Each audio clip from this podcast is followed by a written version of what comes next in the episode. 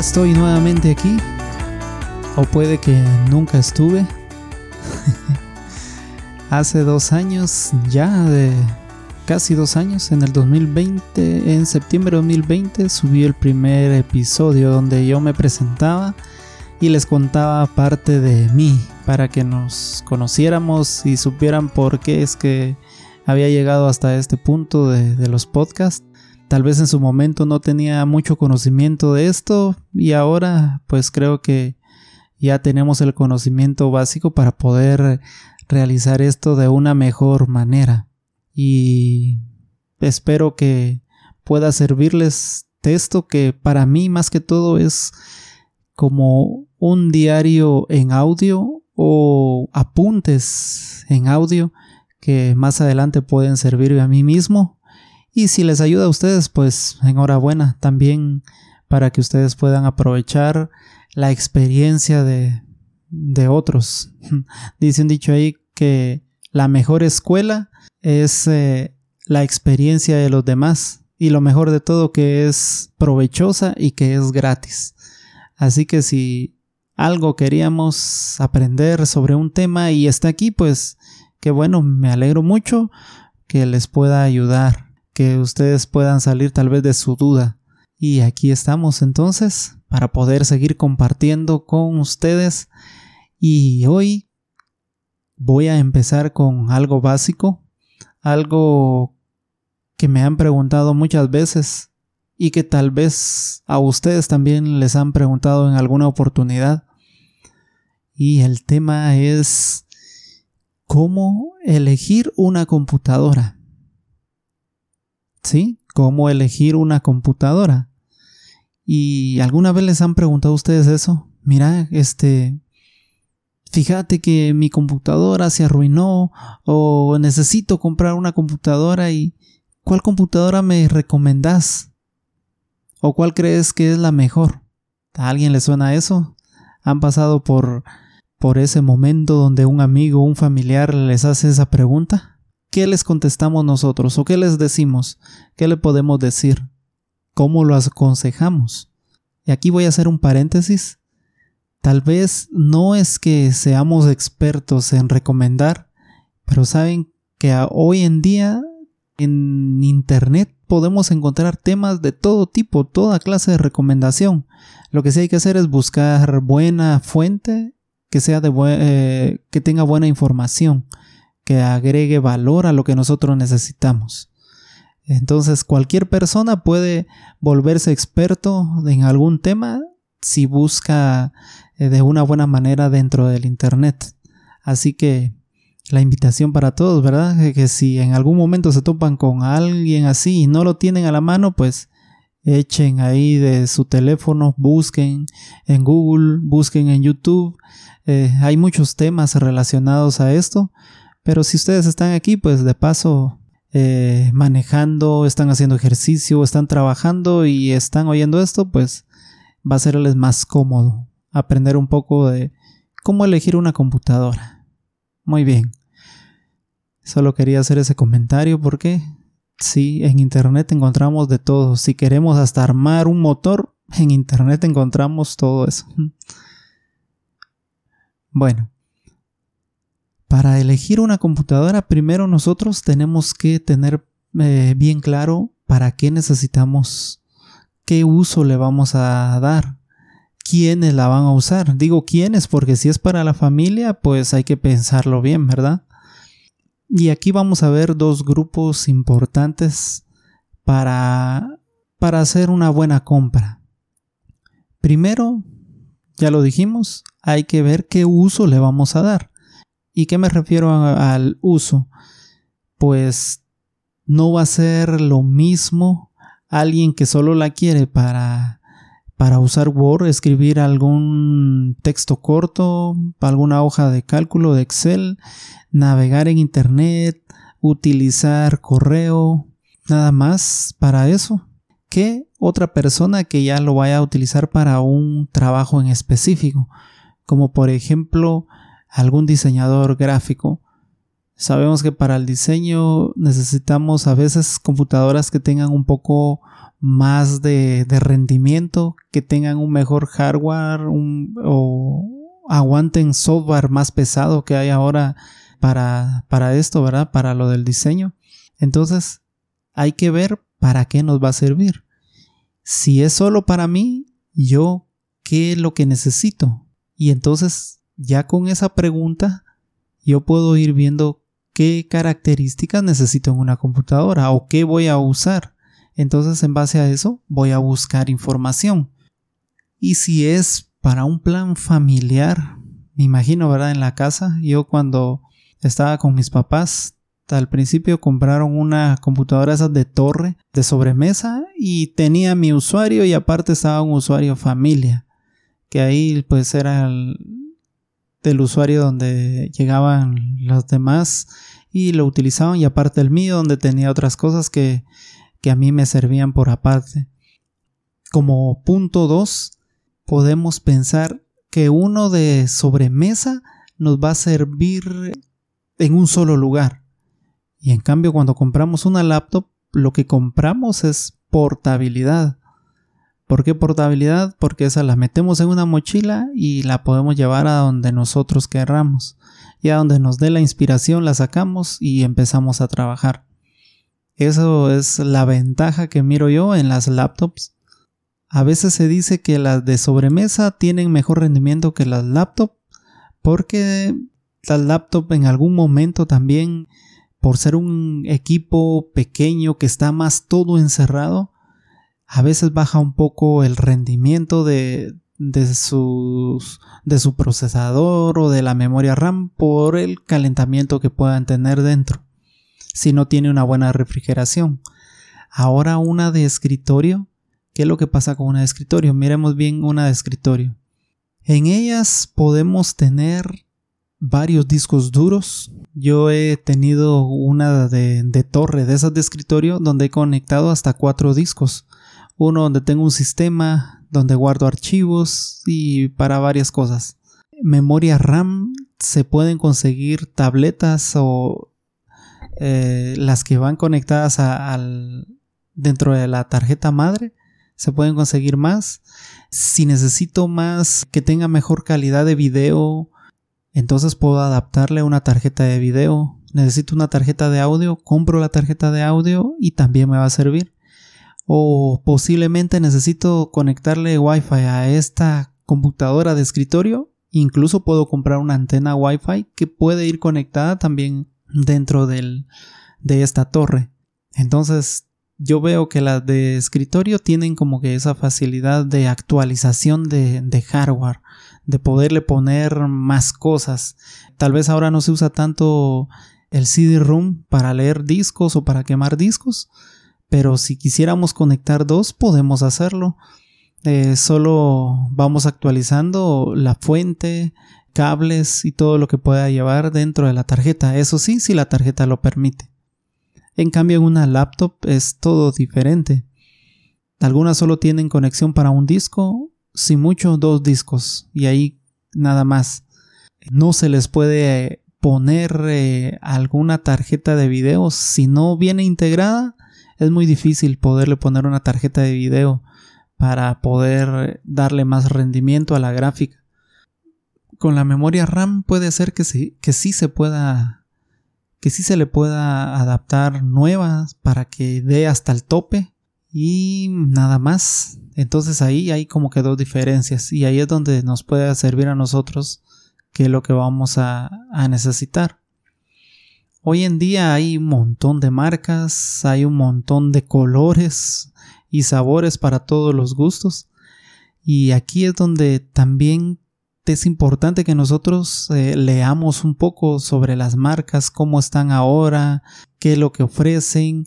Eh, en Internet a veces hay opiniones sobre usuarios de estos equipos que también nos pueden servir para ver cómo ha sido su experiencia con estas máquinas, ya sea de escritorio o de laptop. Digamos que ahora yo elegí que quiero comprar una laptop quiero movilidad, quiero llevarla eh, a la universidad, quiero llevarla al trabajo, la quiero usar en la casa, entonces me voy a elegir una laptop. ¿Qué necesito saber de una laptop? Lo principal que hay que buscar en una computadora, según lo que eh, yo necesite, es el procesador. El procesador. actualmente, ahorita, los que más suenan son, ustedes han escuchado por ahí a veces Core i3, Core i5, Core i7. Esos de Intel. Esos de la marca Intel. Core i3, Core i5, Core i7. Pero también existe otro tipo de procesador que son los de AMD, que ahora los más eh, recientes y los más nombrados, se puede decir así, están el, el Ryzen 5, Ryzen 7 y ahora como que hay otro que es un Ryzen 9, que es otro tipo de procesador que, están, más eh, optimizados para utilizar gráficas. Entonces ahí vamos a, tener como que un primer escalón donde nosotros tenemos que detenernos y pensar qué es lo que necesitamos. Si necesitamos un buen procesador, pues hay que irnos al, al, tope, al más reciente. Si creemos que nos puede servir con uno, hay que conseguir uno intermedio, no el primero. Y como experiencia les voy a contar que mi esposa necesitaba una su una laptop también. Yo acababa de comprar la mía. Ella necesitaba la suya, entonces yo en su momento compré una Lenovo con un procesador Core i3. Creo que traía 4 GB de RAM. Y entonces cuando mi esposa también necesitaba comprar la de ella, fuimos y ella me dijo, compremos una igual que la tuya. Y entonces eh, lo que yo le dije, no, tiene que ser mejor que la mía. ¿Por qué? Porque si en algún momento la mía falla, vamos a tener una computadora que tal vez para su época ya esté como que en el tope en el que se encontraba la mía, porque la mía ya estaba entre, ya no era muy, como que muy famoso el Core i3, ya había salido de la Core i5. Y entonces por eso nos eh, decidimos comprar una Core i5 como que la más actual.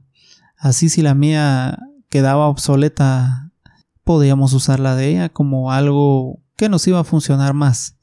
La mía traía 4 de RAM, les comenté. Entonces lo que hice más adelante, ya cuando la mía se iba resintiendo del uso, le cambié un disco duro y esa es otra cosa que hay que ver. Si vamos a usar bastante almacenamiento, entonces es necesario eh, pensar en una computadora que traiga un buen disco duro que tenga bastante espacio si vamos a almacenar, por ejemplo, fotos, videos, archivos de trabajos y todo eso, entonces hay que tener un disco duro y también hay que pensar en un disco duro externo como un backup aparte para poder, eh, por cualquier cosa que se arruine nuestra máquina, tener un respaldo en algún otro lugar y que mejor que en un disco duro externo. Entonces mi, mi computadora traía un disco de 512, pero era un disco mecánico y lo que decidí fue reemplazarlo por un disco de 512 pero en SSD, ya un disco de estado sólido. Y la memoria RAM la llegué hasta 16, que es lo más que da la placa que trae esa laptop, la Lenovo. Es una Lenovo B, B70 o B80, si no mal recuerdo. Y ahí está todavía funcionando, tal vez no como yo quisiera, pero es lo que tengo, es lo que uso por el momento. Y entonces es de ver esos dos aspectos. Uno, procesador. Dos, el disco duro. Y tres, la memoria RAM. La memoria RAM, ¿por qué la memoria RAM? La memoria RAM es la que nos va a ayudar a que si vamos a usar muchos programas a la vez, tenemos que tener una buena memoria RAM. Por ejemplo, yo voy a usar Word, voy a tener abierto uh, el navegador, eh, voy a abrir varias pestañas, en una va a estar mi correo, en otra voy a tener abierto YouTube, en otra voy a tener abierto alguna carpeta de alguna nube eh, y así, o en otra voy a tener abierto eh, una sesión de alguna conferencia, alguna videollamada. Entonces vamos a necesitar buena memoria RAM que pueda administrar todas esas aplicaciones abiertas y varios procesos trabajando a la vez.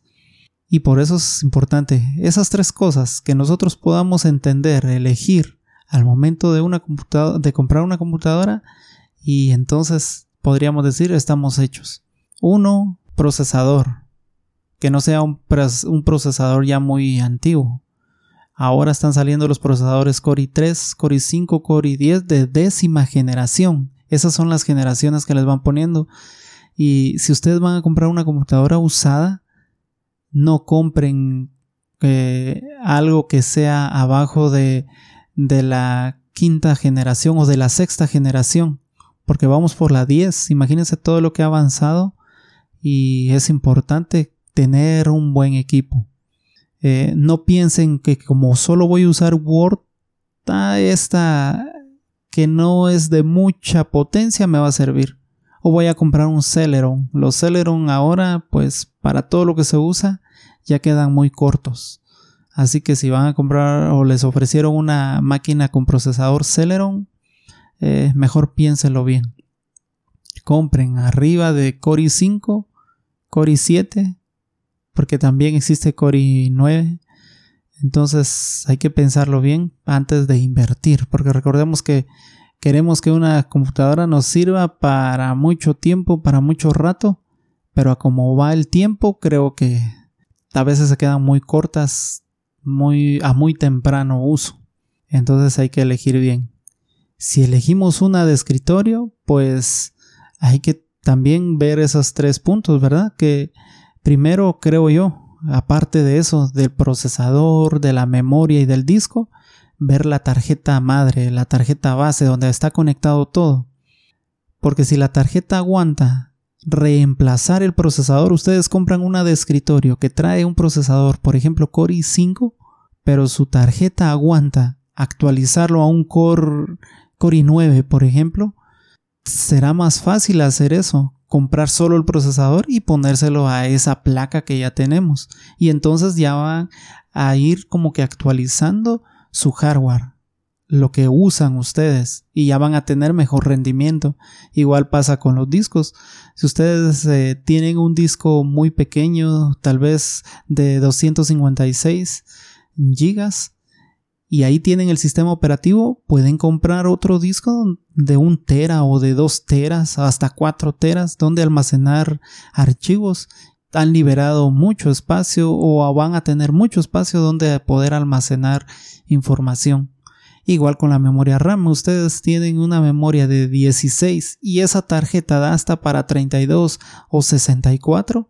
Solo de tener el dinero y se puede actualizar. Y así puede ir subiendo, ¿verdad? Si ya traía una tarjeta de video, de enhorabuena. Y si no, también podemos ver qué tipo de tarjeta se le puede adaptar a esa placa y también colocarle una tarjeta de video, que las tarjetas de video lo que ayudan, por ejemplo, para los que juegan mucho, les ayudaría bastante para los gamers eh, jugar o si ven muchos videos, utilizan programas donde necesiten renderizar videos, también les ayudaría un montón. Entonces, eso es como lo que tiene una laptop y lo que tiene una computadora de escritorio. Si se dan cuenta, cada uno tiene sus ventajas y ahí más que todo queda la decisión en cada uno, qué es lo que queremos, qué es lo que vamos a necesitar. Entonces, la decisión prácticamente es de cada uno. Solo hay que ver bien las marcas, veamos marcas existen muchos que dicen, ah, no, es que las HP ahora están fallando demasiado. Podría ser, depende el año de fabricación también, que en algún momento tal vez salieron defectuosas, pero ahora también existen otras alternativas. Eh, ahora hasta las marcas de teléfonos están sacando sus propias laptops, por ejemplo Huawei, que ya tiene unas computadoras también, creo que traen eh, son de Ryzen 5 creo yo, que también podrían funcionar para un uso doméstico. Si ya queremos algo pues más pesado para la universidad, para el diversificado, para algo más en concreto, pues hay que investigar un poco más. Ojalá pues les haya orientado un poco en esto.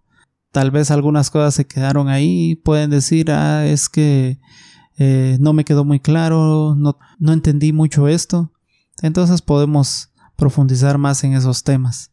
Pero acuérdense que antes de comprar una computadora, revise el procesador, disco duro y la memoria RAM. Y ya con eso podría ser entonces lo mínimo de procesador Core i5 hablando ahorita que estamos en mayo de 2022 un Core i5 de décima generación lo mínimo. Y mínimo de RAM 8 GB de RAM no menos ahora hay unas que son de 12 GB de RAM pues están mucho mejor podríamos usar una de 16 hasta 32 GB de RAM que sería excelentísimo eso, 32 GB de RAM y un disco duro. Ahora por el rendimiento creo que les están poniendo 256. Pero también lo que podemos pensar es en un gasto extra buscando un disco duro externo para guardar archivos. Así que la computadora solo nos serviría para, para trabajar en ella y los archivos los, guardamos en un disco externo, que en el caso de las laptops o si no, eh, hay que gastar más al inicio, pero hay que cambiarle ese disco duro por uno más grande. Y si son de esas que se le pueden poner dos discos duros, pues mucho que mejor para poder tener más espacio para el sistema y las aplicaciones y aparte para nuestros archivos, imágenes, fotos, videos, lo que querramos. Mm, creo que eso sería todo. Si algo se me quedó ahí, pues voy a voy a ir eh, agregando algunos tips más en otro en otro episodio para que no se alargue este. Y si ustedes eh, necesitan algo más en concreto, pues ahí estamos a la orden. Así que muchas gracias si hayan llegado hasta acá y nos vemos o nos escuchamos, mejor dicho, en una próxima.